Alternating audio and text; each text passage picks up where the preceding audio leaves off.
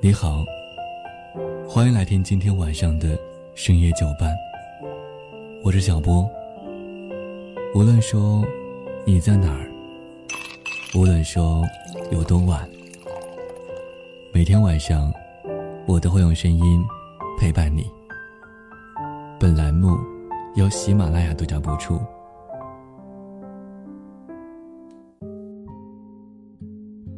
我曾认真幻想过。我结婚以后的生活，在阳光洒进房间的清晨，醒来的第一时间，能听到爱人均匀的呼吸。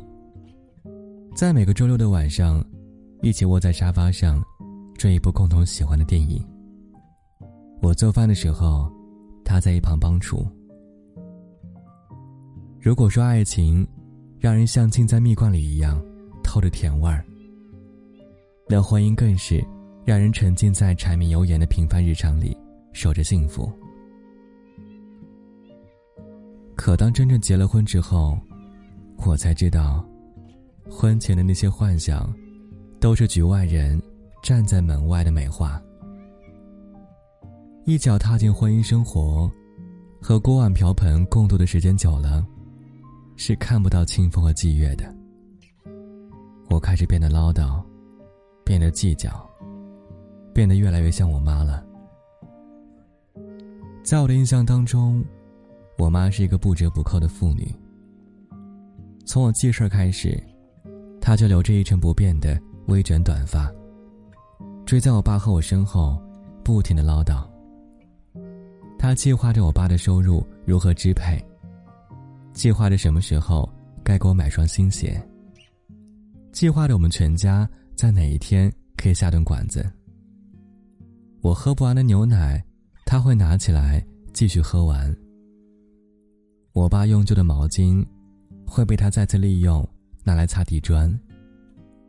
就连买菜、逛街，拿回来的各种塑料袋和纸袋，也都会被他收好整理，填在我家厨房的暖气缝里、阳台的柜子里。我想不通，我们家明明不穷的。为什么连不要钱的袋子，也要塞得到处都是？当然，我想不通的事情还有很多。比如，他数十年如一日的用着同一个平价品牌的护肤乳，即便我三番五次的跟他说，他该换一些更适合他年纪的牌子，用点好的吧。他也总是摆摆手，搪塞过去，还不忘嘱咐我说。不要乱花钱给他买，他用的这个真的很好。我也想不通，为什么结婚前爱穿裙子高跟鞋的他，结婚之后风格大变，穿着差不多款式的宽松套装，也不爱美了，就这样过了大半辈子。我更加不明白的是，在巷子里那些和他合照的阿姨们。曾经三天一联系，五天一聚会的人，如今只有逢年过节的时候才会打个电话。以年为单位聚个餐，可以说是婚姻结束了她作为少女的幸福时光，改变了她曾经爱美的性格。就连她曾经的好友，也都渐行渐远。她变成了围着灶台转的家庭主妇。将“妇女”两个字，深深烙在了他的生活里。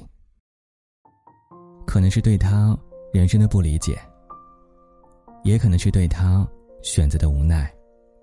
我害怕别人称呼我妇女，我非常本能的认为，这并不是一个好的称呼。我更加抗拒我的人生，会变得像他一样，没有自由，更没有自我。直到我结了婚，我开始合计着两个人的收入，算计着一周点外卖的花销，可以买一个月的水果蔬菜了。像我妈一样，把省下来的塑料袋用来装垃圾，不自觉的变成了她当年的样子。我成为了她，也开始理解她了。理解了身份转换之后，那种承担家庭责任的不得不。理解了那些别人不懂，也无需多言的生活规则。我仍然爱美爱打扮，但我更加享受给我老公打扮的样子。看到他穿得干净帅气，比穿在自己身上还要高兴呢。我还是会喜欢周末找好吃的馆子去吃上一顿，但总想着带着父母双方一起去。总想让逐渐年迈的他们，也能够感受一下现在的新鲜事物。我还是会在年终奖到手之后，计划给自己买个礼物，但也会拿出一部分，作为我们未来孩子的教育基金。我成了曾经自己眼中的妇女，但却开始并不反感了。那些伴随着付出和改变的婚后时光。是当下的我心甘情愿做的事情。或许也是当年我妈主动选择的生活。前不久，我回娘家住。很久没有聊天的我俩，躺在床上闲聊。我问她：“妈，您这辈子觉得幸福吗？”我妈一边拿着粘毛器在粘床，一边回答我说：“当然幸福呀。”我一脸不相信的看着他，他似乎也懂了我的困惑，就说了这样一段很有哲理的话。他说：“七八岁的孩子能吃糖，能去游乐园是幸福；十几岁的学生不用写作业，多打一会儿游戏是幸福；二十几岁的年轻人觉得谈一场你侬我侬的恋爱是幸福；等到三四十岁。”觉得钱够花，觉够睡是幸福。而到了我这个年纪啊，觉得孩子平安健康，老人不生病，我和你爸亲密依旧，就是幸福了。每个阶段的幸福感，我都拥有了。那些旁人不理解的眼光里，我妈其实过得自得其乐。看到百度词条上这样解释妇女。说十四岁以上的女性都是妇女，不单指已婚女性。包括我在内，很多人对“妇女”这个词都是有所抵触的。一定程度上，妇女的生活似乎等同于有做不完的家务，炒不完的鸡毛蒜皮，没有止境的容貌衰老和身材走形。我们害怕成为妇女，怕的并不是结婚生子。料理家务，怕的是，即便牺牲了自己，人生也会过得不尽如人意。我妈说，她不穿高跟鞋，不是因为结了婚要干活，而是因为不想穿了，嫌硌脚。我妈说，她省钱，没有谁逼她，是她自己想攒钱换更大的房子。我妈说。婚姻不是妇女的原罪，也不该为妇女背锅。她还说，当我们过着自己亲手选择的生活时，即便到了妇女的年纪，也还是可以一直都是少女。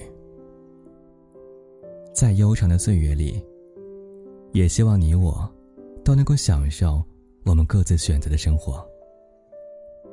希望今晚的你一切安好。我是小波，晚安，祝你好梦。